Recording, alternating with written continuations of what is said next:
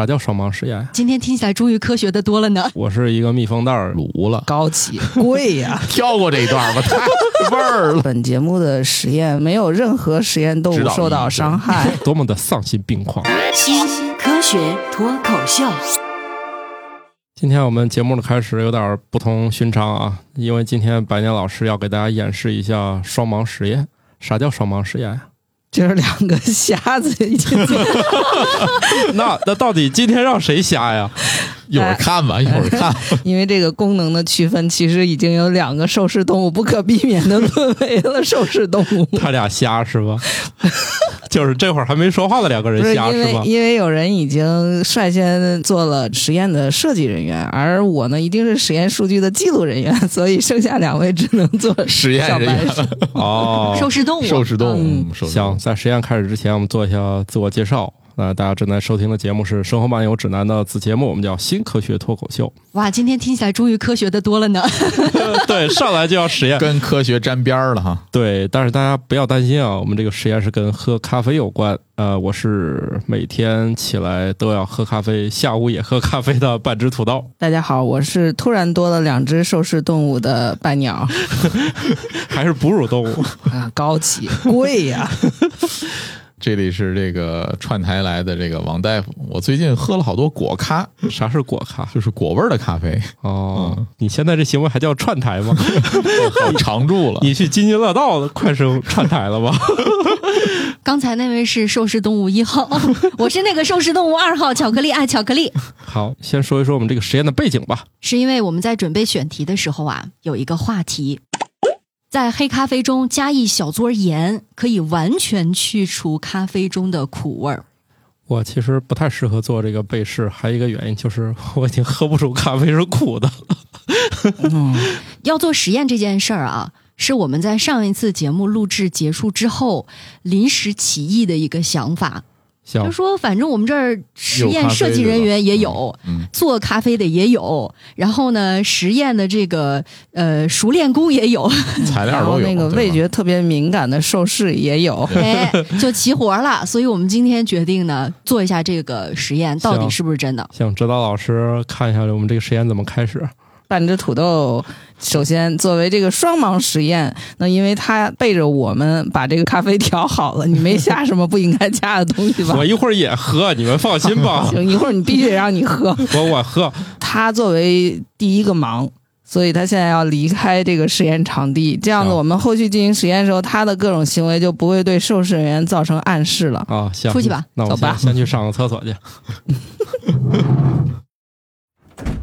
啊，土豆还真的走了。嗯 下面就由我来把它调好的这个咖啡分给两位兽士，各自在纸上写一下吧。你觉得哪一杯是没有苦味儿的，哪一杯是有苦味儿的应？该先标一下哪个是 A，好呃哪个是 B，就是一对号、对二号或者嗯 A 和 B 对是吗？然后加完盐了吗？他说他加了，哦，好吧，然但后是我们也不知道他到底是不都知道他加到底了，干了什么，还是都没加，还是只加了其中一个？嗯对，所以我只负责数据记录，然后你们两个人的数据统一交给我，然后你们俩之间互相不要交流。哦，好 OK 的。 OK，然后我把这个数据统计完以后呢，找土豆来公布答案。这样子就是说我这边对土豆是盲的，土豆那边对我是盲的，所以我们互相之间都不形成暗示。哦，哦，这就是传说中的双盲。哦嗯，那我们喝咖啡之前需要先喝白水，漱漱口，啊就是漱漱口嘛。 对，而且我觉得你们喝中间儿应该也是要漱漱口、哦，就是喝。完第一杯对和换喝完杯第的二杯的时候嗯都要把口腔清洁一下。对对对对嗯放心，准备好了，好嗯就的，流 水。我现在开始倒咖啡。我们桌子上现在是两杯被土豆处理过的咖啡。哎，你怎么回来了？ 嗯，不要再来了。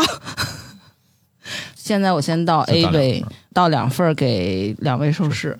不要太多到这个吧咖啡对倒一点也要定量吗？呃，我觉得不用定量，差不多齐就行，对吧？对，就是反正也不能太多，给你们俩喝撑了，可能会影响味觉效果。好的，然后你们俩把这个 A 喝完以后，一会儿要漱一下口，再喝一下 B，嗯把 A 杯给我搁回来，一会儿还可以再重复尝试这个 A 啊，觉得可以进行一两轮儿，这样子是不是更准长确多一些轮，？然后取平均值。嗯 呃 主要是像我这种味觉不敏感哦的，我可能需要比较一下才能确定到底哪个算是有苦味儿。嗯哦，那可以闻吗？可以闻呐、因为嗅觉本来对味觉也有很大影响吧。所以你这样一说，还可以再做另一组实验，是把鼻子捏住的。实验设计有缺陷。哎， 对，好，你们把杯子交回来吧。然后我们现在来倒 B 杯，你们俩可以在纸上做一下简单的记录。然后你们俩是不是需要漱一漱口啊？哦，对，嗯嗯嗯，好，我已经漱完口了，我现在准备喝第二杯了。 这还挺费水的。哦，还 不要说话啊，不要交流口味啊。嗯，巧克力要尝第一杯吗？嗯，我觉得我不用尝了。你这句话对巧克力构成了压力。没有压力，就是多喝一杯嘛。 啊，他就是为了多喝点儿， 你们可以给出结果了吗？我觉得可以给出结果了，嗯，也可以了哈。嗯那你们把结果，写张纸。哎，这好像那个天黑请闭眼啊。嗯，一会儿你们都写完就可以让土豆睁眼了。 好，那我现在叫土豆回来啊。刚才有一种久违了的交了试卷的感觉。好久不考试 了，对，摔门回来了，结果是他们俩尝出来， 结果是不一样的。哎，你看看这位科学家笑得开心的，这就是就这是就是生物实验的乐趣嗯有趣之处，就是看看我们俩这完受全试的哺乳动物有什么差异？完全没法出预料的结果。 嗯，所以呢，受试一同学认为加盐的是第二杯，受试同学二认为两杯都有盐。 不过好的一点是，受试同学二认为第二杯盐多，那么也就是说。呃，如果把这个基线去掉的话，他俩都认为是第二杯盐多。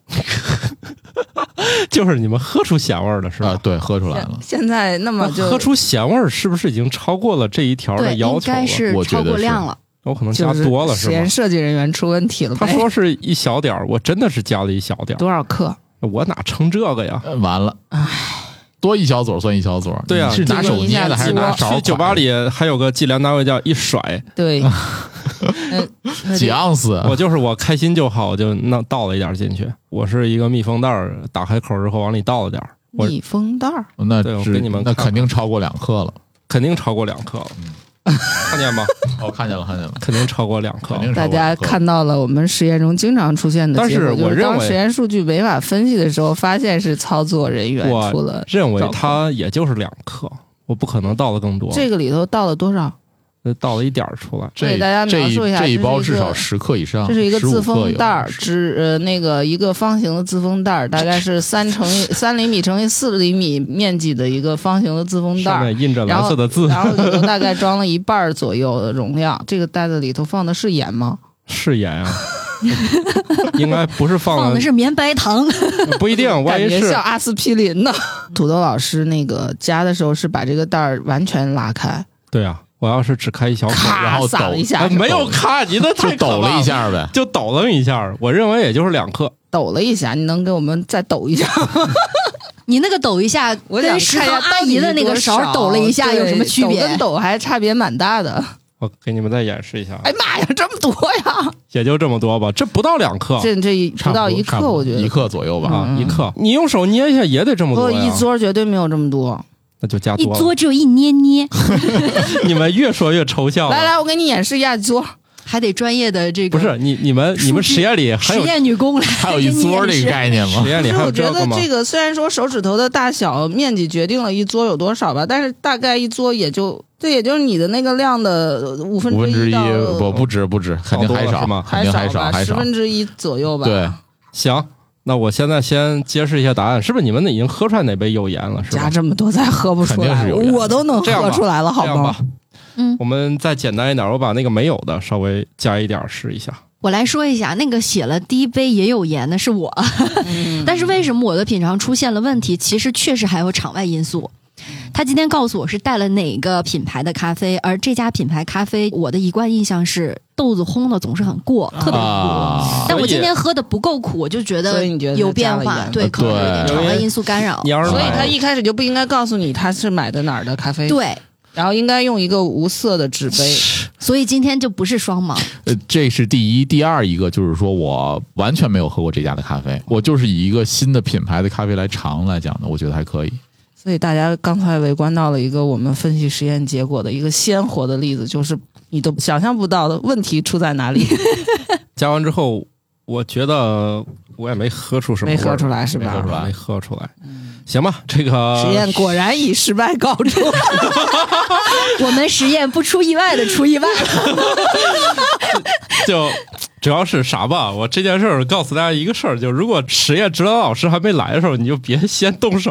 对对，没错没错。还有一点是什么呢？你没有控制温度变量。今天我先说一下，是个冰咖啡，温度对于嗅觉的影响也有很大的。啊，对。所以就是我们刚才已经又想象出来了另外两种实验了，一个捏鼻子不捏鼻子，还有一个嗯那温不度的可能问题。，对你平时谁喝咖啡捏鼻子？这个实验是没有意义的。要捏了可能就完全尝不出来了，因为我记得曾经呃，人做过、有那一个问题就是什么呢？这个人鼻炎，王大夫，你是说你自己吗？对我有一受点试点鼻哎也炎。出问题了， 完了，因为之前有人做过这样的实验，就是让大家捏着鼻子去喝那些碳酸饮料，嗯包括了什么可可乐、乐、雪碧、啊对雪碧、芬芬达，对，大家都尝不出来。嗯，你这个不光捏着鼻子，他好像是蒙着眼睛喝。对对，对，就看不到什么颜色。因为。这要是让你睁着眼儿喝，你可乐和芬达分不清楚， 那这个就是主要是眼科的问题， 这不是嗅觉和那个是味觉的问题啊。所以以前是有人试过，但是这样的人比较少，多数人就是只蒙眼睛，还是能喝出这个芬达和可乐的区别。但是还真有极少数人这两个喝不出来，所以你看这个颜色对于我们的干扰其实也是很大啊。嗯，就是人是很容易受各种心理暗示影响的动物。对，今天我们介绍到的这件事情，它有一个前提，就是说舌头上有很多的味觉感受器嘛，通常是检测钠离子通过细胞膜，这个时候我们就尝出来咸了。它同时还有一些协同的效应，就是我们老说什么要想甜加点盐，就是咸味儿也可以增加甜味儿，同时还能减少苦味儿，所以是利用这个机制，然后说加到咖啡里可能会去苦，但是我们今天这个量确实可能有点问题，不如我们的听友自己在家里面也试试吧。反嗯正我们对今天已经把各种这个失败的可能性基本上演示了一遍，然后大家可以呃回去以后找自己的朋友们，再以这个合理规范的方式操作一遍对。吧？你 想，对，但是注意啊，毕竟你吃了还是盐，嗯不建议经常往咖啡里面加盐，这只是一个趣味小实 验。对，你要真讨厌那个苦呢，你你干嘛不加点点糖啊？啊。我们加糖不也会胖吗？哎，反正那个《中国居民膳食指南》里面不是说了吗？一天不要超过六克盐，你就算一算，如果今天你咖啡里加盐了，吃饭的回时候家你就少少吃放点点儿。儿 吧。土豆这一爪已经一克了，今天份额的六分之一已经用掉了。哎，那膳食指南里有对摄入糖的上限有有有 有有 有有就是那热种量吗？呃，额外的添加糖，就不是那种食物本来的那个果糖对碳水的啊对话啊，好像是二十五克还是多少那克？看来还还是五十克？那看来还是加糖稍微安全多一点点。是吧？嗯对，量大一点。膳食指南二零二二版，他说，添加糖的摄入量每天是不超过五十克，最好控制在二十五克以下。哦，嚯，那这这一那其天这实个还是挺多的，这还挺多的。你像那个可口可乐那一罐儿，也不可能有五十克。这不止。呃，之前有人也做过很直观的那个照片，把它拍出来，就是每一个啊那种对甜饮料里面有多少块方糖，一般都在六块起。是要不你就喝不出来。你像某家居品牌里面的商店，它所有的饮料就不甜，所以你就不太喜欢再续杯了，因为它是免费续杯的。哦啊，有一旦它把这道理，它一方面说我们家的这个饮料呢都健特康别健康，嗯，哈，其次呢也降低了你的续杯的欲望。那哎你这么一说，我以后都想续杯了。是啊， 对去那啊，儿因为狂喝了续杯对，我没以事前儿觉啊。得它对肯定很甜，含糖量应该不少，我也不愿意喝。对我，不知道大家记不记得有一个周星驰的喜剧电影叫《食神》。嗯哈，里面他有一段就是成为那个黑心餐饮商的一段情节台词也挺经典的，说快餐要多咸有多咸，饮料要多甜有多甜，这样的话他们就会很渴，然后继续点更多的东西。增加收入。这个零食里面的，你仔细看那个零食的配料表里面，那个盐和糖的含量都巨高，都非常惊人。非常惊人。我觉得是这样的，你就加完盐之后，它不是苦味儿降低了，豆子那种烘焙那种焦香味儿还是有。对，我不喜欢饮料里面喝出盐味儿，我对那种所有海盐系列的啊都很讨厌。所我以就挺喜所谓欢的那个盐的，啊，就所我也谓的特别补喜液的欢什么那些东西对是吧？我也对特别喜欢那种然带后它还盐一的，般海盐的还有那个奶嘛，对，因为我从小喝 啊的奶茶是咸奶茶，嗯对，我挺喜欢某品牌的海盐口味碳酸水。 是，嗯，那所以就是一部分人爱的爱死，我就是实在是受不了那个。我老家传统早餐里面的含盐量也高的惊人，这一火辣碗汤顶你好几天，盐摄入量就是火辣 汤，它咸到就是你把这一星期的盐都快吃完了。天，啊哎，胡辣汤是不是泡点什么东西吃的？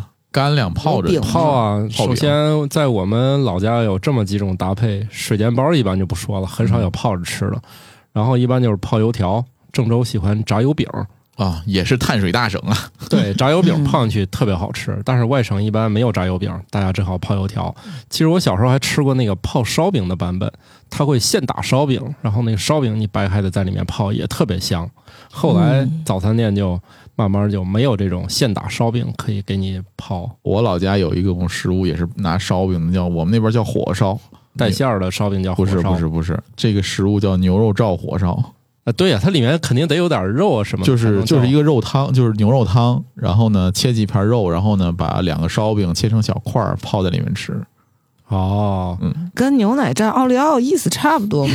差不多。他们两者呢都是通过烘焙产生的，对不对？ 对，所以现在呢，我们就要聊下一个话题了。我们这个烘焙，坊间一般有，呃，会看见一个特别令人迷惑的建议啊，建议你这个预热烤箱。大家能明白啥叫预热烤箱吗？就是什么都不放的时候，先把烤箱弄热了，里边没东西，先烤箱哎，先对打开。，我就很少这么干，我觉得这太浪费电了。对我也是这么认为的。我都是直接往里塞，我们经常预热的都是那个什么风光光度 计啊，提前开半小时。哎呀，这实验嘛，不计成本，这也能理解。家里吧，每一度电都是宝贵的啊嗯，不不允许它随便变成热能散失掉。好，我们说说这一条，烤面包、饼干等需要蓬松口感的食物时，预热烤箱很有必要；但对于肉类等需要慢慢加热的食物，预热烤箱则没有必要。看是不是简单直接？不管三七二十一让你预热的话，一一定说明他对这件事儿的理解可能也也稍微有点欠缺啊。也不是欠缺，这个东西我老婆她是做烘焙的，所以我经常吃一些烤的面包或者怎么样的，是有区别的。就是首先啊，有一些像面包或者饼干这种东西需要蓬松口感的食物，如果你不预热烤箱，它那个温度啊，就是从那个食物的内部和外部一起升温。实际上呢，烤熟这个食物的味道是有区别的。嗯如果你先预热烤箱以后，食物放进去，比如说饼干这种东西放进去以后，它表面就快速硬化了，然后里面靠那个温度一点一点升高来弄熟它，这有点然后像口感是不一样的。哦，外焦里嫩是吧？哎，对，你可以这么理解，完了，哦，这不有点像那个炸薯条，外面迅速冷冻薯条直接下锅形炸成一个硬壳。硬壳，壳然后里面是靠蒸汽把里面给蒸蒸熟熟，。对，啊这是好的薯条。呃，能油炸的冷冻食品不是很多 啊，大大家可要注意啊，可不是啥都能油炸的，不能把那种大块儿的这个硬坨儿的东西搁到油锅里，你家今天一定会出大事儿的啊，大家一定注意啊。哎，我想起来，那个过年的时候，我们不是在隔壁台的朱峰他们家炸 元宵，啊元宵，那第一次我也是站到朱老板身后，一个一个看着他敲，不敲肯定会爆的。，对，会爆炸的。你最好家里先准备一个那个防油崩那个篦子，传统铁炒菜铲儿对，用那个锋利的边缘就挨个敲打 他们。对，把它敲成菠萝包。对，这在个以也前的节目当中，我们描述过整个的这个行为。人类为了吃真是不遗余 力。啊嗯，不得不说，它虽然好吃，但是呢，风险真的很高。呃，就是所以一般都就是准备表好演性烫质伤的东 西，冒着生命的风险。所以像这种食物就特别符合那种冷冻，个儿又大，突然放进油锅就很危险。对，是是是这样。是，所所以你要不停的给他们释放中心压力。大家应该知道这个为什么高温的这个油里面不能放水，对吧？迅速气化，体积膨胀，形然后成一个类似鞭炮一样的。对，但是说到这里呢，就外国厨师觉得中国有一道妙计来了解油温，你像他们一般不都采用温度计方式来了解油温吗？嗯像中国传统厨插根师筷子厨师用的是湿筷子，嗯，他只要是把湿筷子插到油里，看看泡泡就知道这个嗯温度泡泡够的不大够。小就是形形成泡泡的那个速度，哦对大概就能不判用，断我印象中不用湿筷子吧，用就竹干筷筷子子也就可可以，以对，，干筷子也可以，嗯，湿筷子可但是能更好。据说湿筷子的效果就是非常的精明确，显是吧？精确。哦就是像你捅筷子没问题，但是一旦它是湿的，就效果特别好用。因为我担心的是很多的那个听友啊，厨艺不太精，然后呢，那个筷子上那个水都快滴下来了，他塞进去，我觉得风险还有点大嘞。哦，所以湿筷子它一定是那个提前浸泡，表面已经没有水了。对，是潮湿的筷子，潮湿不是水淋淋的筷子， 这个区别还是很大的。啊、对，就是我我我特别能理解这个做饭和不会做饭的两个世界。他们好像用的语言就是一方能一说就懂，一方是说了半天也不懂。对，所以我刚才张着嘴听了半天了。那个干筷子为什么会有气泡呢？是空气吗？筷子不可能是实心儿的，对吧？这个嗯纤维之间是有气体的，哦你插进去之后膨胀。这次掺进去一个曼妥思糖是一个意思，只是那些小凹槽产生了一些东西。对，首先大家得有个烤箱，这是这个做这些东西哈。空气炸锅，哦，对，现在空气炸锅其实就是烤箱。对对它有的食谱也是要求你先预热这个空气炸嗯锅，我自己空气炸锅做食物的时候，我还真不怎么预热。我认为那个大概半分钟，它那个热度对就已经上来了，确所实以它我很少去预达到热。温度的时间很快很。快，比烤箱要快多了。烤箱你可能需要五分钟到八分钟才能预热到一个设定的温度，它那个加热管是不一样的。但是呢，空气炸锅由于里面有一个风扇，把那个热量迅速传导到各个地方，还挺快的。我其实也每次都不预热，不是说我不想遵守那个菜谱，纯粹是因为我懒。嗯预预热了，预热了二十分钟，回来想起来我食物怎么没有没放搁进去。 还有一个就是拿空气炸锅做薯条的时候啊，觉得好像不同的土豆品种对于最后成品的口感还有这个效果差别特别大。就是拿空气炸锅炸薯条，炸了两三年了，最成功的只炸出过两次， 就是新鲜土豆。你把那个表面的那个淀粉洗干净，呃，撒一点儿盐，然后再撒一点油，裹匀了，然后放里面炸。只炸过两次比较成功的，就跟那个外面卖那个薯条口感是完全一样的。嗯，然后剩下的都不管怎么炸，表面的那个糊化的那个效果，还有土豆那个中心的那个松软的效果都不太好。考虑到做了这么多次实验都一直不能成功，只能归咎于对，原料有问题， 因为不可能说是实验操作上嗯没法复现了。是啊，一共就三个品种，搞了那么多年，大家可以去麦当劳官网上自己查一下，他们的土豆品种是公布在官网上的。麦当劳他说主要使用的土豆品种有夏波蒂、波尔班克和 Innovator，应该叫这个吧？对什么的。嗯后来也不知道它到底翻译成中文没，能买到的。呃，市场上咱很难直接能买到，它也不说是啥品种，咱普通人也很难从外观直接分辨，而且你能买到这种土豆也会非常贵，不要尝试了，最好就是从那种成包的嗯、冷冻冻薯薯条，条好 吧，冻薯嗯条，它应该十有八九它都是这几个品种，而嗯且它有几大供应商。你要看见什么麦肯薯条啥哦麦肯我的，知道它对麦肯肯定是这呃个这炸就是的。中间商赚差 价。主要它那个土豆的种植比较复杂，前后得折腾三年才能切条儿。先做那个去毒，然后再种小土豆，小土豆种大土豆，大土豆再种成品土豆，确实还有点复杂。大家也不要指望在市场上能买到 了。因为我 我突然想起来，马特·达蒙在火星上种的是什么土豆品种？ 应该是能吃就行的品他种。那个最开始那个土豆就是他们冰箱里冻的那个，对是吧用来吃的那个，对 应对，该就是耐寒，不需要太多水的。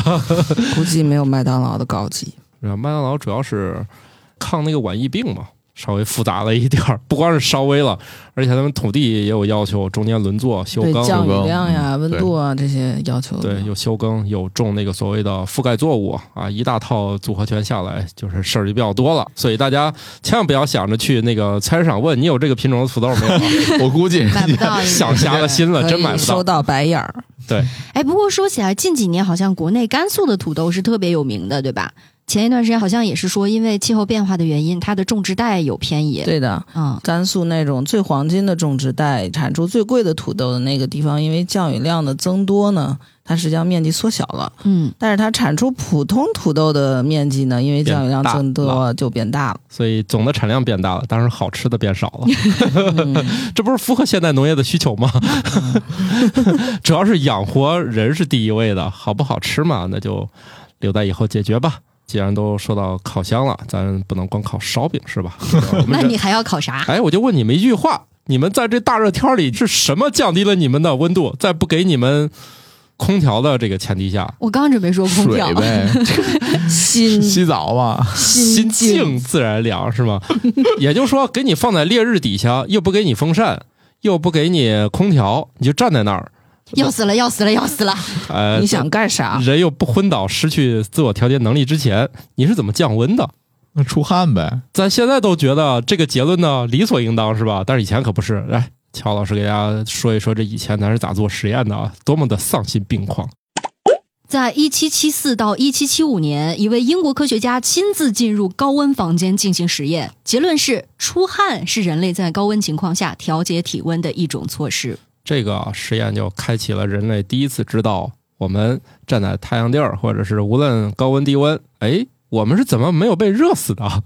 出汗，现在大家都觉得我们降低体温是靠出汗是吧？这么理所应当，他当年可不知道呢，是吧？这个一七几几年，十八世纪好像确实挺久远的。他们自己弄了一个那种桑拿房， 就把自己和狗关进去，从三十八度就开始，所然以后这一集我们又开始摧残 狗了。对，但是不光摧残狗啊，人也搭进去了呀，所以这次特别有人性，有什么人性啊？就是意思是不能自己一个人受高温的对，不能只有考我验，是吧？他顺带把动物也给做了嘛，哈，所以这种伦理现在已经过不去了吧？所以但是人跟狗当科学家的宠物是多么的不幸啊！现不是在被切了那个什么下丘 脑，就是给拉到高温桑拿房，看也就是巴甫洛夫的相对好一点，那给吃的。没少流口水。啊，是，所以你看，当时他们最高的时候达到一百二十七摄氏度，他们会在实验过程中一直有全套衣服来保护自己皮肤不被就是烤烧伤伤、烤伤、哦，我就说，一百多度，天哪，疯了呀！那这一百多度能停五分钟吗？我天，我的他妈呀！嗯穿的是什么衣服呀？那个衣服也会导热的呀。没有具体说，但是咱想想，一七几几年衣服吧，也不像现在材料这么丰富多彩，一定对都是一些天然植物，棉袄，应该不是棉袄。那棉袄不就失去了那个实验的意义吗？它隔热了吗？我觉得就普通的麻类长制袖、品短袖吧，反正有有兴趣大家可以看看，这论文是存在的啊， 可以加入我们听友群，我可以把那个 DOI 那个号发给你，自己去查一下啊。 最后呢，就是得出一个结论嘛，主要还是靠出汗。哎，然后当时没有下得到那个结论，就是说狗流哈喇子，这狗进去就是大酱油的， 狗反正记录是忍忍了一个小时，达到了四十三摄氏度，我查了一下，狗狗的体温要比人稍微高一点儿，是在三十八到三十九度左右。对，所以实验里提了，它在一百一十三摄氏度的里边忍了一个小时，似乎没有什么痛苦。记录到体温是四十三摄氏人度，呢？人他就没写那么长时间，还有一点，他这样子以后，他怎么就知道出汗是他主要的散热方式了呢？他观察到他出了汗，实验里他就提到啊，如果在高温的这种情况下啊，穿衣服为什么比裸体更舒服？因为它这个热量灼烧皮肤的速度比提高你的核心体温要快得多。出汗它是怎么推导出来的？因为他们实验过程中呢，如果房间中湿度变大的时候，蒸发汗的能力变弱了，所以你就会觉得很不爽。但是，一旦它这个房间中的干燥程度比较好，那你这个汗液蒸发的条件不就更佳嘛？所以他就会觉得，哎，我还可以再忍一会儿。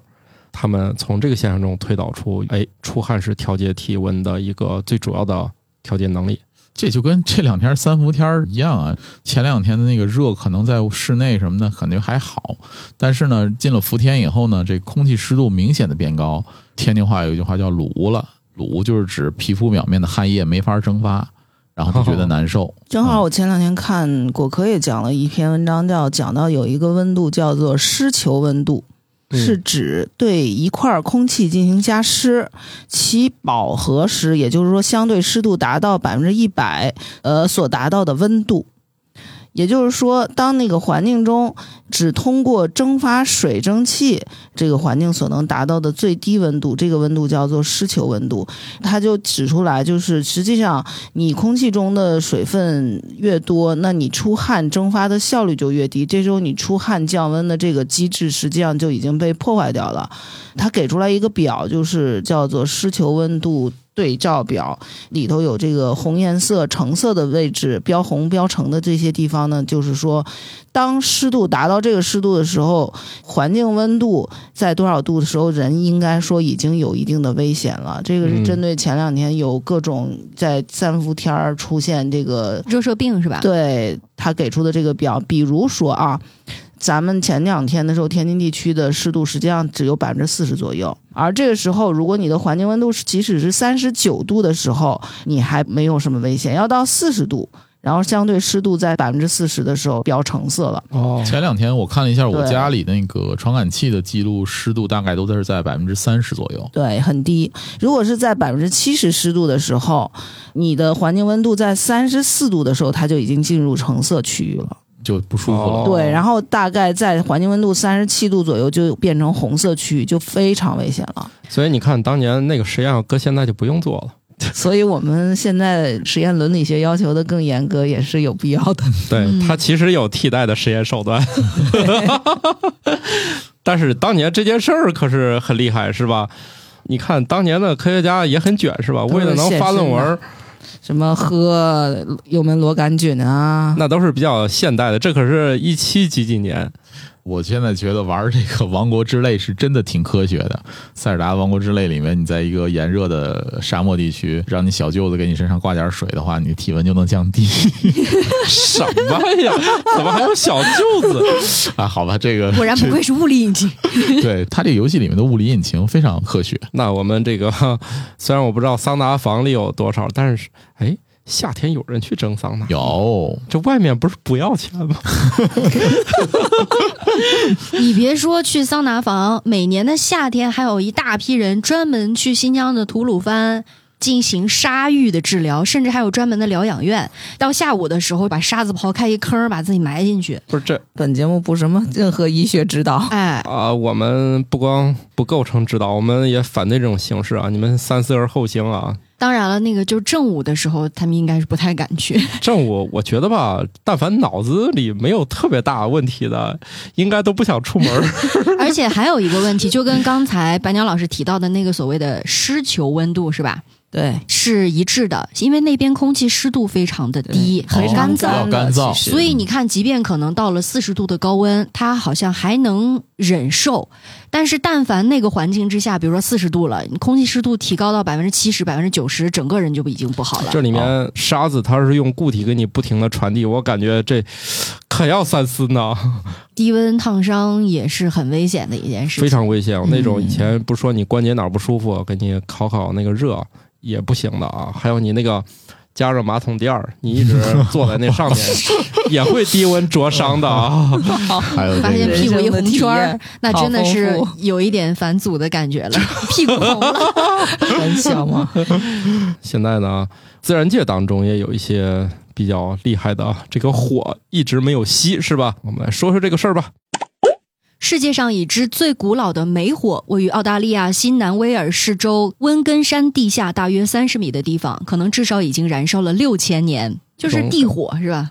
对我看到这条我就想起来刘慈欣那个小说，嗯，内蒙，嗯，有一个地方也是燃烧地火，燃烧了好几十年了，乌海煤矿乌。海煤矿对吧？嗯那个煤矿也是当时开采以后是什么原因引起的忘记了，它然后它一直在燃烧，燃烧了好几十年，表面上能看到那个有热量，地面周围的地方寸草不生，热量就上来了嘛。空气中的那个很大的燃烧那个煤炭的那个味道，它是个浅层煤矿嘛，浅层煤矿嗯部分地区能够看到那个火。可惜了，这没有挖出来让咱自己烧。哎，我其实挺纳闷儿的是，这个说地下三十米地方燃烧了六千年，煤炭的燃烧应该是需要氧气的，它这个这么低的氧气含量，它也能燃烧。就像咱烤肉那种，它没有明火，碳其实它一直是在那样燃烧中点着。它也不需要非得有多旺。我觉得慢慢嘛，你如果给它养给的太充足，是不是也不需要找六千年就烧光了？嗯，其实我刚刚还回去看了一下刘慈欣那篇小说，我现在都觉得他那个到底是个科幻小说还是一个科技小说？啊他就讲当时是人为的引起了一场地火嘛。他说你住进去的氧气，一部分跟碳燃烧生成二氧化碳，还有一部分生成的实际上是一氧化碳。然后那个对二氧化碳会跟那个碳再反应，又生成一氧化碳。然后它再往上走的时候，遇到水蒸气，还会发生一系列其他的反应。这不就是初中化学吗？啊，对， 就是说现实中也是这样的，会烧得很慢。只要有一点点氧气在这儿，它就可以持续的进行这个反应。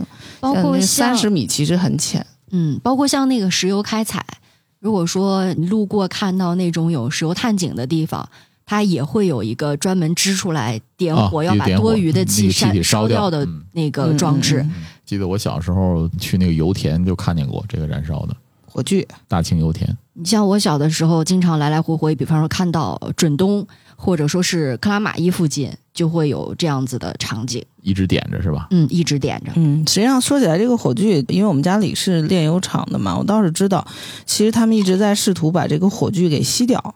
其实它大部分时候，你排出来的那个气体是没有可燃性气体的，嗯，然后它呢需要一直给你一个天然气来维持这个火炬是常燃的状态，这样子，当你从释放出来的气体里头有这个可燃性气体的时候，它才能及时的烧掉。哦所以呢，你用来维持这个火焰用的天然气的量是远远大于你就是烧掉的那些冒出来的那个不可控的因素释放出来的天然气的量的。所以他们这个炼油厂在做清洁生产的时候，他们一直都是想的是，就是我能不能不烧这部分我需要加进去的天然气。后来他们就做出来一个一个探头，当出现可燃性气体的时候，这探头感应到这个可燃性气体，它才会点火。这个是十几年前就有的技术了，很多地方的火炬其实已经熄了。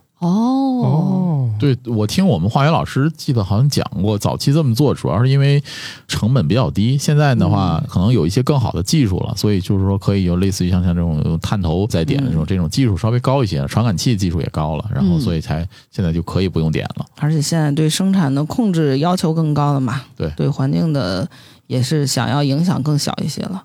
对，还说回这个山吧，探险家登山的时候发现的，说明他们都活着回来了。他们怎么知道已经烧了六千多年了？查文献了呗，他们就一个是文献说他们这个当地土著语言呢，一直就有这个记录，然还有后一个，我估计能够通过这个推测它的燃烧速度来探明的储量，大概能推算出来对燃烧。他们认为这是一个直径五到十米的一个球儿，但是如果这点儿能烧这么久吗？反正温度达到一千摄氏度吧，大概绵延了说是有六点五公里，嗯推测的所以时这间个六千年其实也是一个推测数据。那肯定 是推测嗯呀。六千年前他也没有文字记录啊，就算有，也不会专门就记这个事儿吧？或者说能记下来是谁点的？ 谁想吃烧烤，点着之后再也灭不掉了。 反正大概也是山顶周围呢，有一个五十米的区域呢，也是没有任何植被寸草不生。寸草不生。 反正中国、印度、美国都有，有一些是那个矿山意外点燃的，然后就就灭不了了。对，就再也灭不了了。嗯，我就想起来那个福岛下面那一团核燃料的火了，堆芯不是熔毁了吗？嗯，对啊呀、它应该是在下面做了一个钢壳，把那个成熔果毁的堆芯接起来了。但是那个堆芯要是按照现在的这个速度进应行该核会反应，融掉的。好像还要反应很多年。其实也是一直在发热的，所以它才不断的要往里头补充海水嘛。确实是核电站那个堆芯一旦出这种问题，确实很棘手。好吧，我们还是说点凉快的事儿吧。这嗯听起来这一会儿听起来不觉得后脊背发凉吗？对这么热的天儿，咱们不能一直说这么热的事儿是吧？对，听一会儿往桑拿房跑，一会儿又是地火烧到一千度的说点凉快的吧。美国黑人发明家阿尔弗雷德 ·L· 卡雷尔在1896年发明了我们现在所使用的商用冰淇淋勺子。这给大家形容一下，它那个商用冰激凌勺子是不是说咱们在一些自助餐厅看到的那冰激凌勺子？它是就是一个就是一根硬硬的一根棒子那种，有一个小碗儿。他说的发明的这个冰激凌勺子是指你晚上以后一捏，它那个对球能啪。它有点像弹下来前面带个圆球的剪子，呃，对，只要你缠起来之后一捏它一就捏，砰它就后掉边下是来了个就是弹簧那个支撑的一个小把手，然后一捏那个把手，它会把那个前面的那个你崴下来的冰激凌给弹下来，推出来是吧嗯对，？推出来，对推对对出来嗯就是这样搓球的那种勺，就对是强迫症友好，省得你那个挖出来不是正圆形，啊不正球它形，也不是不正圆形，它主要是为了你挖出来以后没法抠下来，它粘在这个那个你要不那样，你不得在那甩 吗？对。 这甩就不知道甩哪儿去了。对，我甩能想到的方法是在背面加热，大家现在在去吃自助的时候，冰激凌区那个勺子其实是一个特别硬的一个棒子，那个就是得磕，得磕。然后那个你你就是它那个旁边不是有一盆水吗？对啊你每次蘸挖一哎之前蘸蘸点一水下，蘸一点水，然后你把哦它再挖，就成一个球形，然后再就好好弄了，那个稍微它容易滑滑掉落了，对，滑落。啊。 小时候我就见过这个装置，觉得特别神奇。主要是为了盛冰激凌的速度比较快，咔一瓦咔就下来了，一瓦咔就下来了。对哎，，说起来，这种在怀冰激凌之前，先把那个勺子蘸一下水。我给大家一个烧烤小技 巧，比比啊如说你烤肉串儿的时候，那个肉串儿你也可以先在水里面浸一下，然后再上烤炉。因为这样的话，它不至于让你的肉的外边儿那一层熟太的硬太了快，然后容易老。啊，就是嫩哦嘛，嗯嗯还是嫩。哎，这跟上一条那个烤箱里烤肉不用预热，实际上是一个道理呗。对，就是别让它外壳过硬，哦，我理解了，就是让表面的水分先蒸发，然后把嗯这个外壳整体的肉的这个温度先起来不要壳化，那然这后个烤蔬菜不都这样吗？比如烤韭菜，肯定要先蘸蘸水啊水啊的呀。对对对，对，一个道理。他们那个土耳其冰淇淋是拿什么打的？ 我觉得每个卖土耳其冰淇淋的人，是不是这一生主要是一个高危职业， 很容易被挨打是啊吧？很容易挨打。它那个就是不蘸水，所以它那个粘在它那个他那板个上嘛，长棍儿能，那长棍儿上嘛，能让粘冰淇上。淋粘在那个棍儿上不掉下来。温度足够低，然后那个上面表面比较冷嘛，然后它冰淇淋就粘上去了，啊，粘度比较大。 你忘了冬天舔的那 些铁铁门了吗？门，铁门的故事。 然后我还想起来，还有一种喜欢也是这个，不就是某冰淇淋品牌什么倒杯不洒？啊，对对对对对，不知道他这样炫耀一下，他的意思对是啊，有哪里好呢？意我思不明白是呃这个是冰淇卡拉淋胶比较多，啊对啊，我就想起来某雪糕了嘛。我觉得就是可能说自己家的这个比较粘稠吧。意思是用料比较扎实。蛋白含量高一些，是不是粘稠性大一些？有可能吧，我不知道它到底这特性有啥意思。你没有见过任何一个冰淇淋要表演这个动作的，我觉得你们是不是没收到人家的钱，开始黑人啊家没了？黑人家。我主要觉得土耳其冰淇淋，它俩异曲同工。我觉得它可能填补了很多人童年时候的一个阴 影。小的时哦这个有候，道冰淇理，淋球掉了是吧？对，小时候最怕的就是这个。哭了好但多是年了。他告诉你说掉了的话，我会给你新的，你就会觉得好快乐 哦，嗯，就有保险。问问题是谁在杯里吃还要翻过来吃？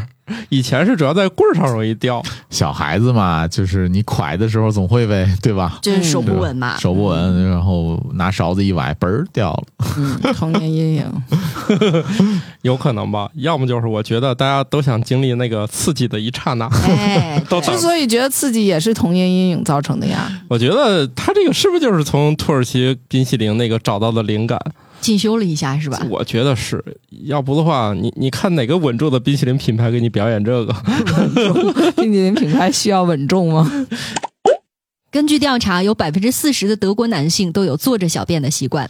好像之前感冒老师来的时候已经吐槽过这件事了，是吧？对，因为我们之前也跟大家介绍过嘛，有人做过那个荧光的那种测试，就是发现如果站着在马桶呃小便的话，尿点会在方圆多少范围之内来着？两反米正多都能对都能见得得到。对，呃，现在大家通常这个洗手间跟你的洗漱的都在一个空间里面嘛，对吧？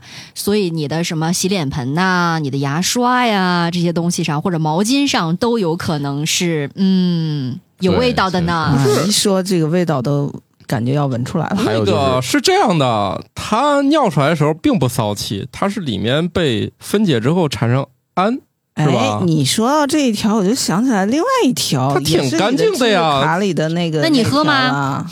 那个以前不那是有既然这样的话，你见到周围了，你用舌头舔干净。这个。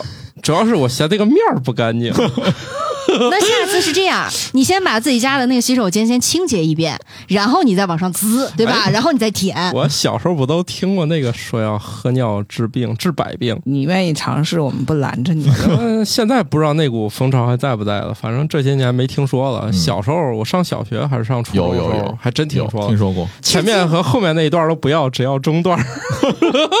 至今为止，不是部分地区还存在什么用童子尿煮鸡蛋什么治病的方法吗？前两天看到过的，说尼安德特人的基因里头，他是闻不到那个熊二烯酮的气味的，而这种气味实际上在人的尿液、汗液里都有。所以刚刚土豆老师说他闻不到，可是我可以明确的说啊，你就我们不家是小尼安朋德友，特 人，我们家小朋友上完厕所以后，我一进去，整个空间里他冲过厕所以后，我都能闻到。这个我觉得跟你小朋友的饮食习惯有有一定的关系。顿吃芦 笋，这个跟性别有关系吗？肯定是女性的嗅觉是更灵敏一些的，嗯，然后他那条知识卡里头又是说，不同人的基因里头，他就没有那个受体，所以他就不能结合，哦所以他就完全就是闻不到那个味儿。而王大夫仅仅是鼻炎是吗？ 一下子轻松了好多，人生少了很多负担呢。嗯，所以说，这个困扰可能某些人自己感觉不到，但是你已经默默的给别人造成了困 扰。除了做小便之外，我觉得还有就是大家在大便完了以后是先摁水再起来，也也有一定的这个保持环境卫生的这个作对用。，咱们之前 都喷自己身上是吗？ 对因为就是你大便你冲的时候，它那那一下啊，它激发出来很多。不是应该盖上马桶盖儿？是就是说呀，就就是是说它屁股有的时候也可以充当马桶盖儿的这个作作用用 啊，哎，对，就是裤子洗的勤点儿。反正这个事儿不省事儿啊不是，。我又想起来你们刚才说的那个大便的时候怎么样方便，是吧？要传统的这个坐便器实际上不太利于大便的。反正我我也不知道为什么德国人这么喜欢坐下来小便。我不太那我觉理得解人家这个文明进程就对就是高个一好点习嘛，惯吧好习惯呐。他们可能不一定是这么想的吧，只是为了卫生吗？也不是。但不管是出于哪个，结果是很好的，所以大家都模仿一下，争取超过这百分之四十啊！你说有没有这种锦标赛？世界坐着小便比例锦标 赛，这关键这比不出胜负了，他尿不远 了。就所以是说就是滋水枪还一些不够你玩的是吧？滋多远的这种比赛就很无聊，你们就比看谁坐着这个小便的比率高呗。哎呀，各位听众，这期这个 这个先说一下啊，男性小朋友的时候都是会有一些这个呃比着互相看谁滋得远的这个、嗯这个这个这个游戏、啊，可以理解小朋友嘛？可以对，理解？可以理解。这个长大了以后，大家还是注重一下自己的文明程度吧。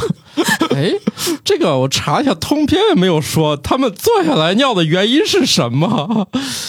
我觉得其实很好理解吧，就是比较卫生啊。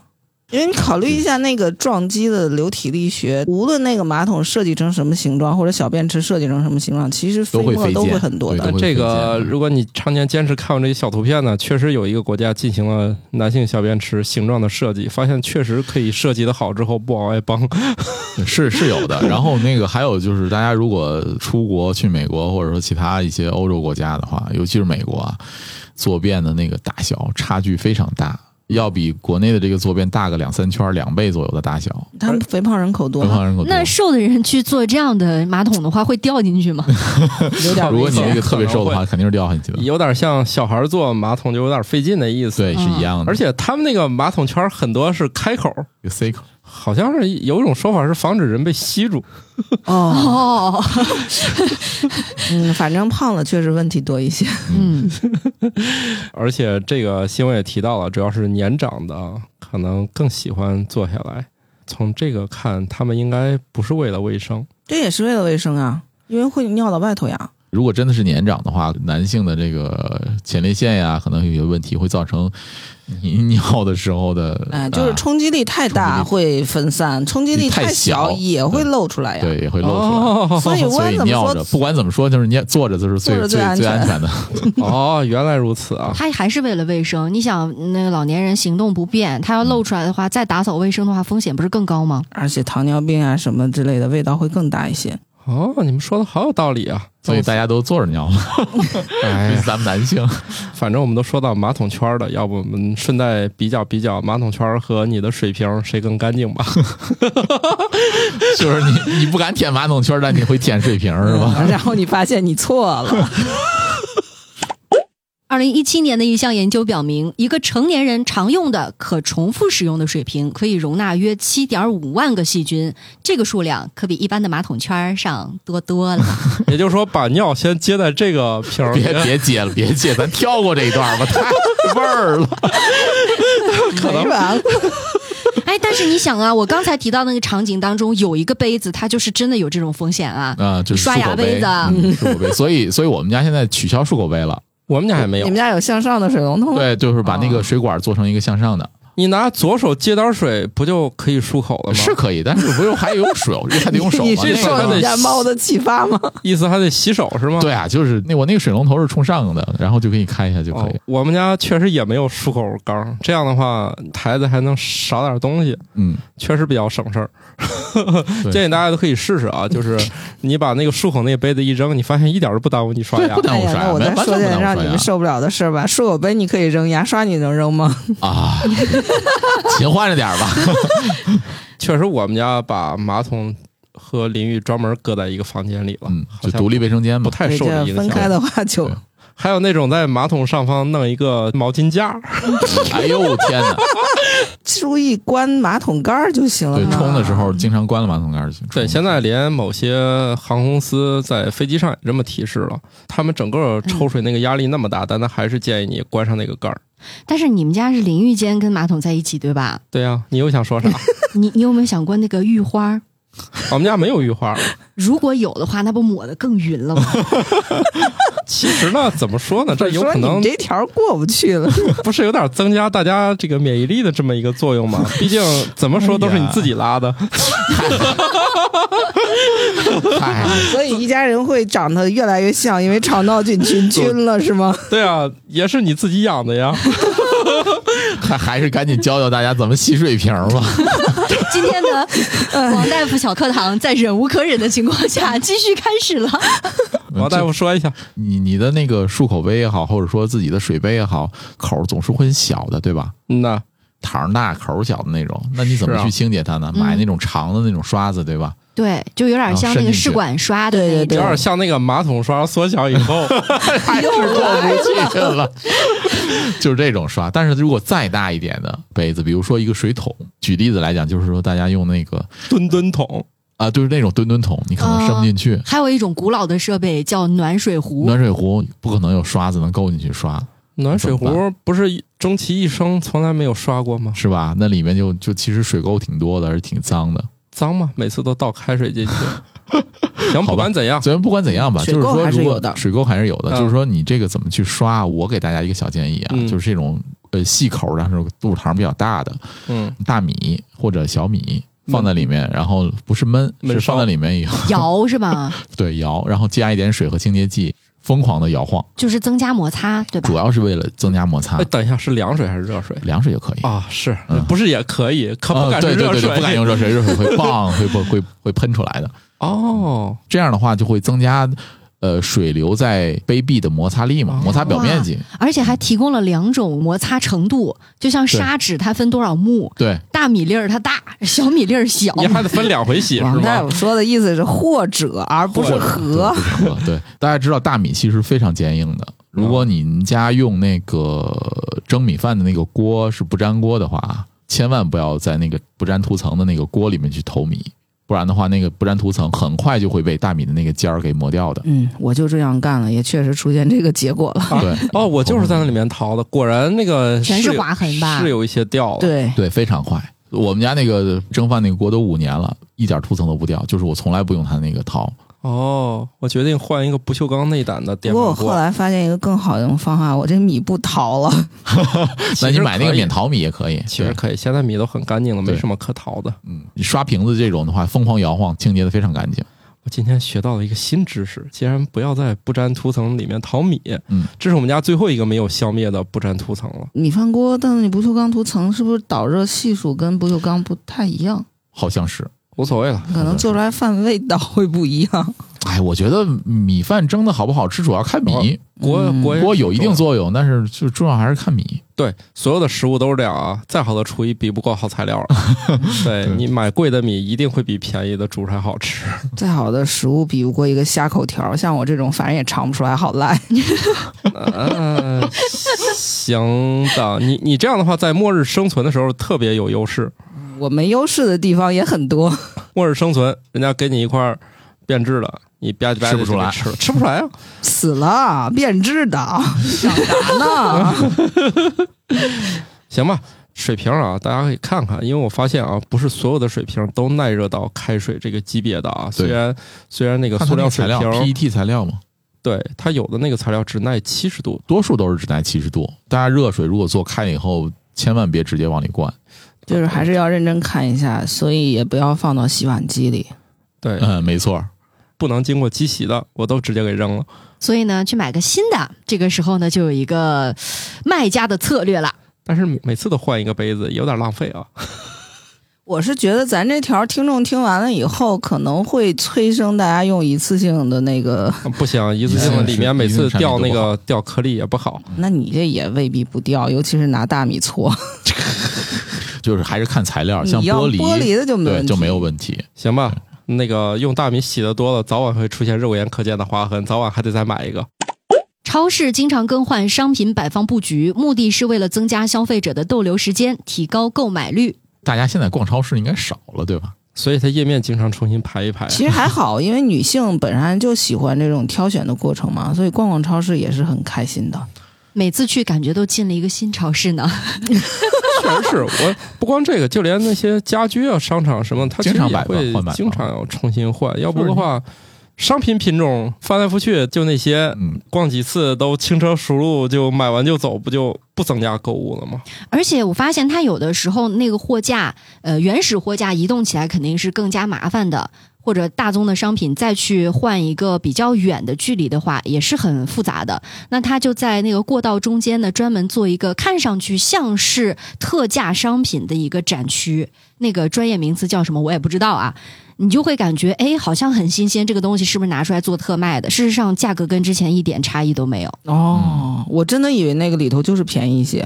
对吧？我们默认就是这样，但是我观察过，它有一部分商品只是拿出来展示而已，并没有降价。对，还有那个就是放在电梯，比如说上楼的那个长电梯的那个中间，嗯，就是那你个上就是电梯的时候，你也能随手拿你一在个很短的时间之内逼迫你做出买不买的决决策，对，哦，新闻当中也提到了啊，它有时候也是一种跟你们说的一样，它其实就是为了尽快把某一类东西卖掉，就是它会放在显眼的地方，嗯虽然它价钱没有变化，但是有可能这一批。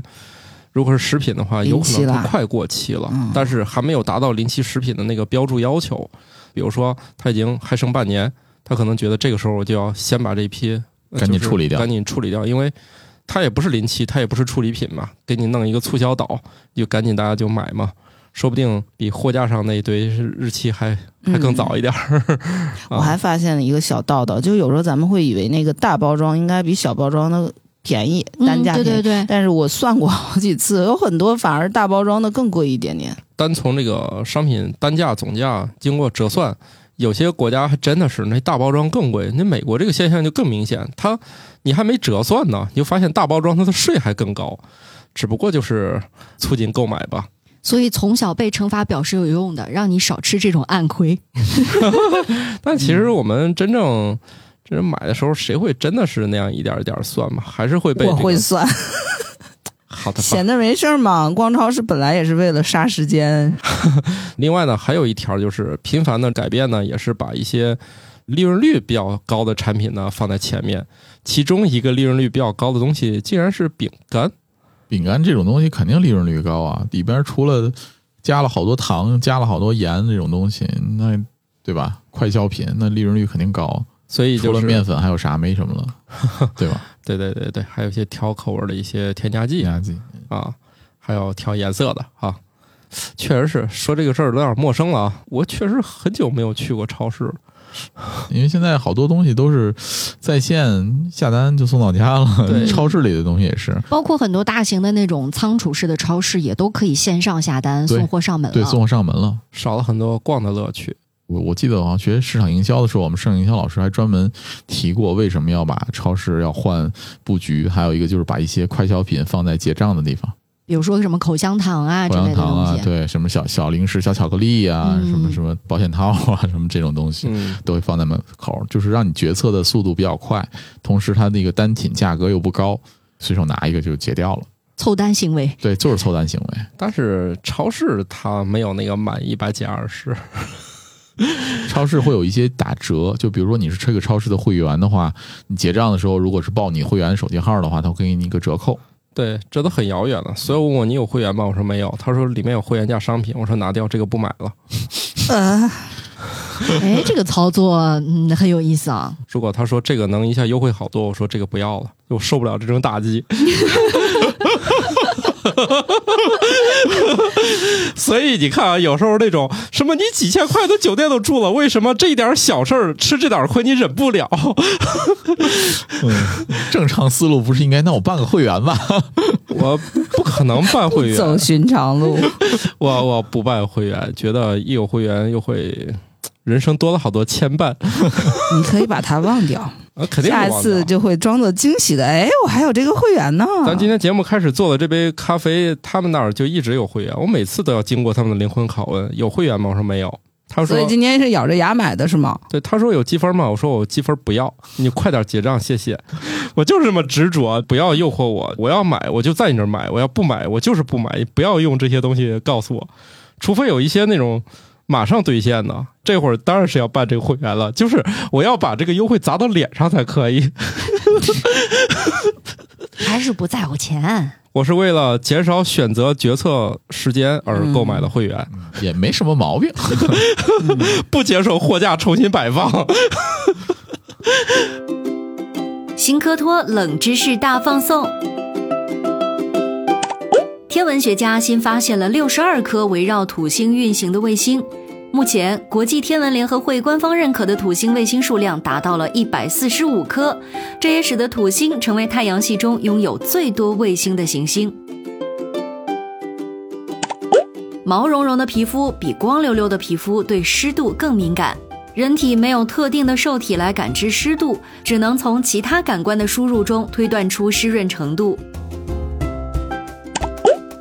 新的研究表明，这个世界上收入最高的百分之一的人的认知测试分数和收入低的人群没有明显差距。事实上，一部分智力相对较高的人也许并不会被金钱所诱惑，他们往往对知识有着强烈的渴望，可能会更偏爱薪水相对较低但智力回报更高的工作，比如建筑、工程或研究。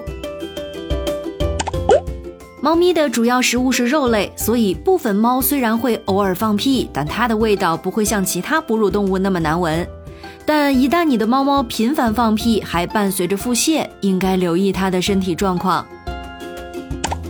研究人员在一个有着两千年历史的古罗马定居点的大规模挖掘中，发现了五十多把镊子，这表明罗马男人可能痴迷于拔腋毛。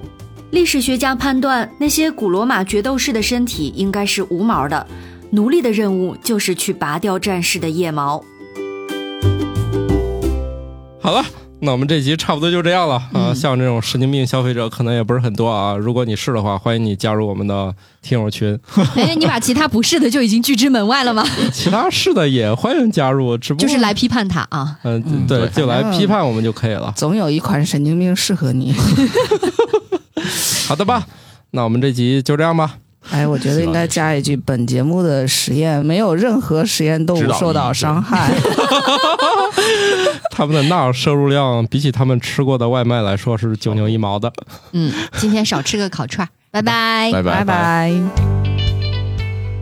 新科学脱口秀由生活漫游指南制作播出，节目依然在进化，欢迎提出您的建议，请在微信添加好友，搜索小助手“生活漫游指南”的拼音全拼，加入听友群，用脱缰的快乐和天南海北的朋友们漫游吧。